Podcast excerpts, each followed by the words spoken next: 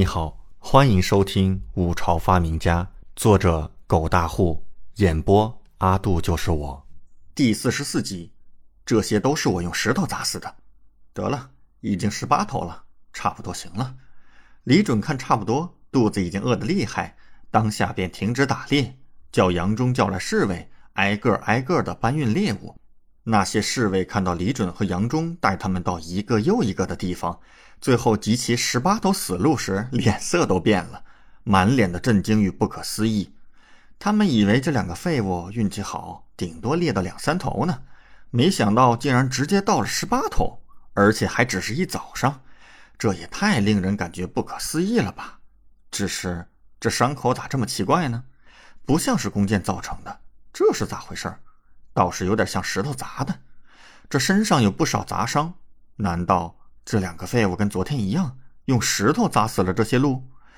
可是怎么可能呢？砸死一两头还好说，用石头砸死十八头，是不是有点过了？这些侍卫面面相觑，都感觉很困惑。可是没有任何人亲眼看到李准二人到底是如何打猎的呢？一时半会儿也不好说。看到那些侍卫的精彩表情。李准和杨忠顿时感觉很满意，特别是杨忠，那叫笑的一个得意。最后那些侍卫用了五匹马才运走这十八头猎物，李准和杨忠骑马在前，这些侍卫运着猎物在后。快到山下的时候，碰到了三皇子李乾和五皇子李仲，也正带人打猎。看到李准拉了这么多猎物，满脸吃惊。六弟，你这是？李乾忍不住问道。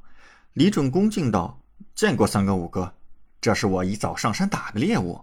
什么？两人神色震惊，对视一眼，都看到了对方眼中的吃惊之色和不可置信。李仲一脸怀疑道：“六弟，这都是你打的？”“正是。”“不可能！”李仲立刻摇头大叫：“你什么射术我还不清楚吗？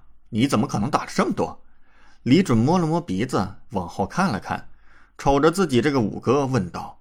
那五哥觉得是谁打的？李仲顿时皱眉，他也不知道谁打的，鬼才知道。但肯定不是你这废物打的。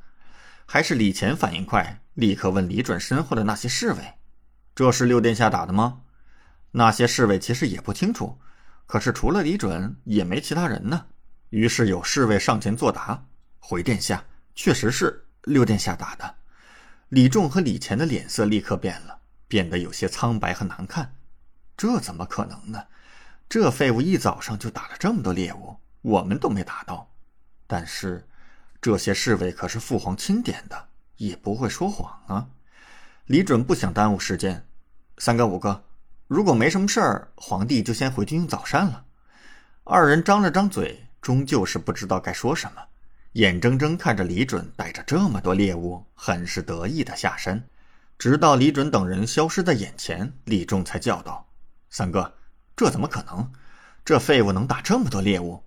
李潜也是皱眉摇头道：“不清楚啊，但是我们还是尽快去深处吧。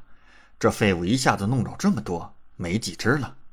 他们来的太晚了。”李仲有些烦躁的点点头，带人往深处走去。只是他想不明白，李准那射术这么烂，怎么可能打的这么多猎物？这根本不可能，也不愿意相信。李准看到三皇子和五皇子吃瘪，内心多少还是有些畅快的。快要回到教场的时候，李文君也带着猎物下山了。看到李准拉了这么多猎物，美眸震惊，连忙上前问道：“六弟，这是你早上的收获？”李准摸了摸鼻子：“是啊，皇姐，今儿个运气好，遇到一群鹿。”李文君绝世容颜布满了不可思议之色，张了张嘴，却也不知道说什么。他知道李准的射术如何，是不可能打这么多猎物的。可是怎么回事呢？六弟，你是怎么打下这么多的？李文君虽然知道这么问有些伤李准自尊，可是内心的好奇让他抑制不住啊。不过李准倒是不在意，只是有些不好意思的挠了挠头。那个呀。